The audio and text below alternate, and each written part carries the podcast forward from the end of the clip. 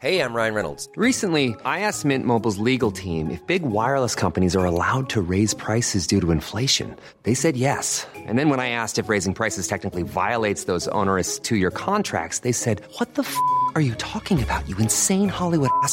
So to recap, we're cutting the price of Mint Unlimited from $30 a month to just $15 a month. Give it a try at mintmobile.com slash switch. $45 upfront for three months plus taxes and fees. Promo rate for new customers for limited time. Unlimited more than 40 gigabytes per month. Slows. Full terms at mintmobile.com.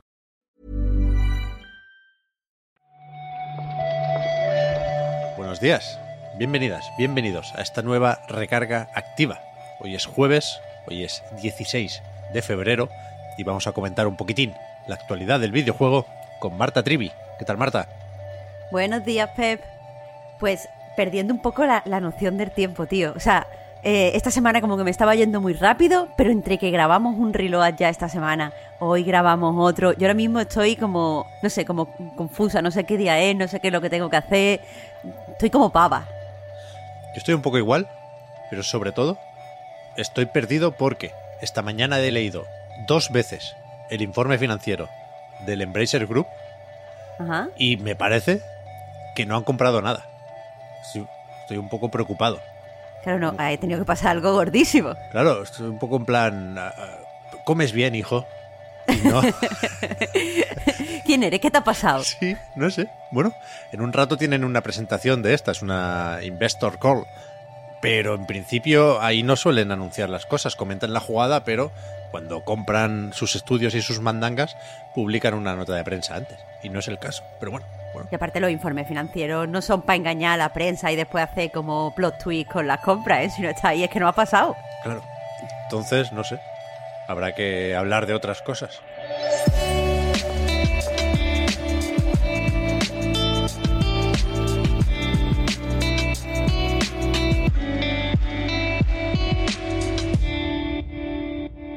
Como por ejemplo, y aquí hago una pequeña pausa para explicar esto, el, el guion de hoy lo dejó preparado Víctor eh, ayer por la noche. Y sabéis que el tío es increíble, porque tiene tiempo e interés por casi todos los juegos de- del mundo, casi todos los que se publican. Tiene amor, incluso, por, por la gran mayoría de esos proyectos.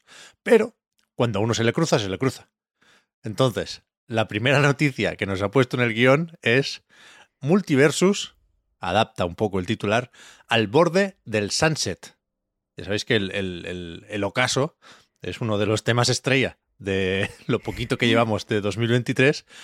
Y vete a saber si, si peligra, yo creo que todavía no, el juego de lucha de, de Warner. Yo creo que Víctor está aquí exagerando, aunque es verdad que las cifras son dramáticas. Leemos en Video Games Chronicle que eh, pues el número de jugadores diarios en Steam ha bajado un 99% desde el lanzamiento. Se señalan eh, dos factores. Uno es que la segunda temporada no ha tenido pues la cantidad de contenido que, esperaban lo- lo- los fans, los, los seguidores. Y el segundo motivo es que al parecer pues eh, la monetización hace que casi todas la- las skins se tengan que comprar con dinero real y que sean bastante caras. Eh, entonces eso, dicen que la cosa está mal, pero que se podría mejorar, podría remontar de cara al inicio de la tercera temporada. Ya, a ver qué tienen planeado aquí. Yo lo probé de inicio y me pareció un juego difícil de valorar, porque lo de imitar a Smash Bros. lo hacía más o menos bien a simple vista, quiero decir, tampoco profundicé lo suficiente para saber si el bloqueo o alguna mecánica cooperativa eh, tenían problemas o estaban rotos, como se suele decir, pero, pero es verdad que, que esperaba otros números. Y cuidado, es complicado también con los free to play porque es habitual esto de que baje, por supuesto, el número de jugadores después de la luna de miel, se suele decir, ¿no? Para referirse a el inicio de, este tipo de juegos como servicio que atraen a más gente porque es cuando se publicitan, ¿no? Y se anuncian más. Cantidad de etiquetas para hablar de todo esto, Dios. Pero, pero es verdad que Warner anunció en cierto momento que tenía 20 millones de jugadores, o que lo habían probado 20 millones de jugadores, y lo que en este caso ha hecho saltar las alarmas en Video Games Chronicle es que el lunes, por primera vez, el pico de concurrentes en Steam bajó de 1000. Se quedó en 986. No sé yo, Pep, si esta cifra de 20 millones de jugadores nos puede decir algo interesante, porque al fin y al cabo habla de personas que se han descargado el juego. Claro. Eh, pero eh, también destacan aquí que eh, el número de jugadores, por ejemplo, de lanzamiento fue eh, 143.000 y el segundo día de 153.000. Es decir, eh, son cifras muy buenas, pero eh, ya te digo, nunca han sido extremadamente dramáticas. Como tú dices, eh, aquí creo que la lectura interesante sobrepasa un poco el propio juego, en el sentido de que eh, pues tenemos que hablar de cómo estos free to play dependen todo el tiempo de la publicidad y de que gente con mucha visibilidad los esté jugando, Claro. cómo les afectan las modas. Parece en un primer momento siempre que merece la pena lanzarse a ese tipo de juegos, pero parece muy complicado mantenerlo. Hay sí. mucho temita aquí. Sí, sí. Si queremos buscar certezas, parece que también es lógico, ¿eh? Hay que cuidar mucho eh, la frecuencia de nuevo contenido y nuevas actualizaciones. Estos Mm. días se hablaba también de la filtración de una alfa de la temporada 3 de Halo Infinite. También podría contar algo sobre esto, pero, pero yo no tengo tan claro que sea tan sencillo, entre comillas, como eso. Por supuesto, es difícil eh, eh, ese flujo constante de contenido, pero, pero si las desarrolladoras y editoras tuvieran la certeza de que con esto basta, pues seguramente no, no veríamos tantos ocasos, ¿no? Creo que eh, un- una de las claves de los últimos meses y de los próximos también va a ser, va a ser esto, lo difícil que es encontrar garantías en una experiencia como servicio o free to play y demás. Veremos qué pasa con Multiversus. Veremos. En cualquier caso, de una forma u otra, free to plays, pagando 60, 70, 80 euros, como hemos hecho siempre, o con servicios de suscripción, será por juegos. Madre de Dios. Ayer comentábamos por encima lo de la filtración de Billy Bill Kun, que se adelantó una vez más a Sony con el anuncio de los juegos para, en este caso, PlayStation Plus Extra y Premium. Y efectivamente, acabó confirmando PlayStation que se vienen a finales de febrero, pues Horizon Forbidden West, eh, Borderlands 3 y alguno más. Bueno, alguno más. Dices, y, y me, me extraña que lo destaque, o sea, lo ponga así como el segundo, el tercero más grande en el cartel eh, Sony, pero ellos destacan aquí The Quarry, eh, que me parece ¿Verdad? que es un juego que no ha tenido demasiada buena acogida, aunque supongo que para este tipo de servicio de suscripción van muy bien. Sí, es verdad. Con el tema terror está también Resident Evil 7, no el. Village, que se viene para VR2, pero ese es otro tema. El Outriders y después Bandai Namco va a cobrar bien estos días de- del Plus, porque meten aquí Scarlet Nexus, a mí me gustó mucho, Tekken 7 y Ace Combat 7, que también mola bastante. Skies Unknown. Déjame destacar, Pep, está aquí puesto el último en la lista, pero para mí, lo siento, pero es el mejor juego de Forgotten City, eh, que es un juego en mundo abierto con una historia increíble, está excelentemente escrito, que tiene un poco como viajes en el tiempo, eh, ideas muy, muy filosóficas sobre la moral y el castigo, y fue una de las mejores experiencias jugables para mí el año pasado, ¿eh? Joder, yo no llegué a probarlo en su momento. Es el que empezó como mod de Skyrim, ¿puede ser? Exactamente, sí, sí. Y luego lo, lo- bueno, lo volvieron a programar como juego independiente y es verdad que tuvo unas críticas buenísimas, excelentes. Que creo, te puede gustar o no gustar, pero esto no se puede negar, que está escrito increíble. Sí, sí, sí, sí. Y después en PlayStation Premium, yendo o tirando de clásicos, está el Legend of Dragoon de Play 1. Supongo que mucha gente lo agradecerá porque se suele pedir con cierta frecuencia una secuela que ni llega ni va a llegar. Y Wild Arms 2, también de la primera PlayStation, que completa las incorporaciones junto a Harvest Moon Back to Nature. No de mis favoritos, no de mis favoritos, pero ahí está, ahí está. Más cosas. Vamos a contar una vez más, Marta, cómo abordamos aquí el tema de Activision Blizzard. Por supuesto, no tenemos todas las respuestas, no vais a escuchar primero en la recarga activa si la operación, la compra, sale o no adelante, pero eh, nos gusta intentar estar un poco al día, comprender cómo eh, están interactuando Microsoft y los distintos organismos reguladores. Más o menos creo que, sabemos cómo funciona la cosa con la Federal Trade Commission o cómo está la situación. Lo mismo con la CMA en el Reino Unido. Y, y quizás yo tengo menos presente lo de la Comisión Europea, Marta, que es verdad que parece que hace poco emitió una queja formal, no sé si sería la palabra, pero bueno, están con los rollos del antimonopolio y en algún informe, seguramente el, de Microsoft o en algún comunicado de su equipo legal, se decía en los próximos días vamos a hablar con esta gente.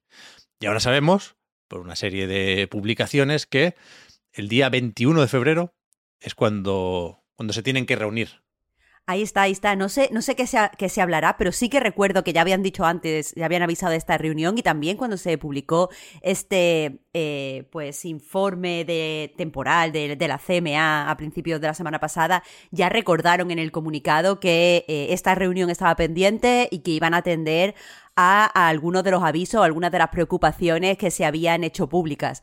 Así que entiendo que esto no es nada así como eh, una sorpresa, esto no va a decantar la moneda para ningún lado, pero eh, bueno, a ver si se filtra algo, a ver si nos a ver si nos enteramos de cómo se no sé cómo va a atender Microsoft a todo esto de todas estas alarmas que saltaron con el anterior documento y nada, pues ya veremos. No me queda muy claro el formato, digamos, de la reunión. En Games Industry hablan pues de eso, de un encuentro en el que parece que estará Sony también presente de alguna forma habrá un, un, clash, dicen en inglés, entre Microsoft y Sony para exponer sus argumentos ante, pues eso, la Comisión Europea. Uf, de verdad, ¿eh? ahí, ahí, sí que nos podrían invitar, Pep. Nos sentamos ahí, no nos enteramos de la mitad, pero nosotros sí, sí, sí, sí, sí, uf, qué interesante. Bueno, un streaming, que lo pongan en Twitch. Eso, y lo, ahí lo, está. Lo dejamos un de fondo. cara a cara, un cara a cara, Pep. Vamos poniendo emotes. En el chat, chat solo emotes. Y vamos poniendo cosas. Ahí está, exactamente eso es lo que quiero. Ayer vimos también un nuevo tráiler para el futuro de Riot Forge, de estas colaboraciones con otros estudios para que desarrollen juegos basados en LOL, en League of Legends, no otros MOBA, faltaría más, sino pues experiencias de todo tipo, de varios géneros, con personajes o campeones y campeonas de, del juego de Riot. En este caso, tenemos alguna actualización para fechas de proyectos ya anunciados y una sorpresita, Made in Spain, como se suele decir, que, que de hecho es la que va a llegar antes. Esta sorpresa se llama Make Seeker, a League of Legends Story, todos tienen como esta coletita, y como tú dices, va a llegar eh, bastante pronto, convirtiéndose en el tercero de estos eh, spin-off que, que, está, pues, que está ampliando el, el universo de, de, Riot. El juego está desarrollado por Digital Sun, que son los creadores de, de Moonlighter, y por lo que podemos ver en el tráiler es un RPG de acción pixelado en 2D, uh -huh. que no, no sé cómo se llama este héroe, he leído que Silas. Silas, sí, y está ambientado en Demacia. Hasta aquí. Hasta aquí puedo leer. es que no, no, sé mucho de LOL, Pep. Pero, pero está guapote el pixelar, ¿o no? Sí, parece que sí, parece que sí. Aparte de este Mage Seeker, tenemos que Convergence, uno de los primeros que se anunció, saldrá finalmente en verano de 2023. Y Song of Nunu, el de Tequila, que estaba previsto para el año pasado y se retrasó, pues todavía le falta un poco. En otoño de 2023 nos lo han puesto aquí. Pues sí, esto es todo, Pep. Eh, aparte de apuntar que, que, eso, como leemos al final del tráiler, pues todos estarán disponibles para consola y PC en las fechas que corresponden. Eso es. Y siguiendo, terminando ya también, con proyectos que se desarrollan cerquita, eh, en el festival de demos, o el Steam Next Fest, perdón, que ya no se llama así, eh, vimos también una aventura, point and click, aventura gráfica, que está buscando ahora financiación en Kickstarter, Death Corp. Esto es pues la típica aventurita de, de, comedia que tiene el tonito este de El Día del Tentáculo. Está uh -huh. desarrollada por un ilustrador que se llama Alberto Costa. Podemos ver el tráiler eh, y tenemos la demo, como decías, todavía en Steam. También está en it.io. Pero aquí lo interesante es que está buscando financiación para, para el proyecto a través de Kickstarter a la campaña le quedan 19 días y todavía no ha logrado su objetivo. Así que nunca está de más eh, pues recomendar que la gente lo pruebe y que si le guste, pues lo busque en Kickstarter. Eso es. La verdad es que el, el estilo gráfico me mola bastante. ¿eh? Está guay. A mí lo que me gusta, Pep, es que está evidentemente inspirado por, por Terry Pratchett, por, por Morph en concreto, y va de un tipo pues que se convierte como el ayudante de la muerte, que quieras que no, me parece muy gracioso. Ya, a mí me recuerda también todo esto un poco a Green Fandango y son buenos recuerdos los que vienen de ahí, desde luego. Y va a desear buen fin de semana, Marta, porque efectivamente mm, pensaba que es, que es viernes ya. Que No, que no estamos bien, no estamos bien. no, no, no, es jueves, todavía quedan cosas por hacer, empezando, como bien decías al principio, por lo de grabar otro podcast reload, el que toca esta semana. Así que vamos para allá, iremos comprobando qué más nos deja la actualidad del videojuego.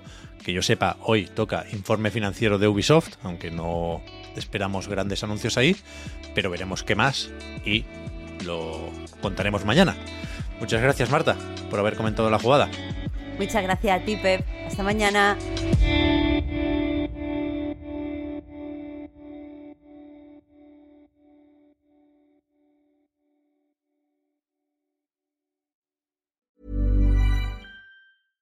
Hey, I'm Ryan Reynolds. At Mint Mobile, we like to do the opposite of what Big Wireless does. They charge you a lot, we charge you a little. So naturally, when they announced they'd be raising their prices due to inflation, we decided to deflate our prices due to not hating you. That's right. We're cutting the price of Mint Unlimited from $30 a month to just $15 a month. Give it a try at mintmobile.com slash switch. $45 upfront for three months plus taxes and fees. Promo for new customers for limited time. Unlimited more than 40 gigabytes per month. Slows. Full terms at mintmobile.com. Hi, I'm Daniel, founder of Pretty Litter. Cats and cat owners deserve better than any old fashioned litter. That's why I teamed up with scientists and veterinarians to create Pretty Litter. Its innovative crystal formula has superior odor control and weighs up to 80% less than clay litter. Pretty Litter even monitors health by changing colors to help detect early signs of potential illness. It's the world's smartest kitty litter. Go to prettylitter.com and use code ACAST for 20% off your first order and a free cat toy. Terms and conditions apply. See site for details.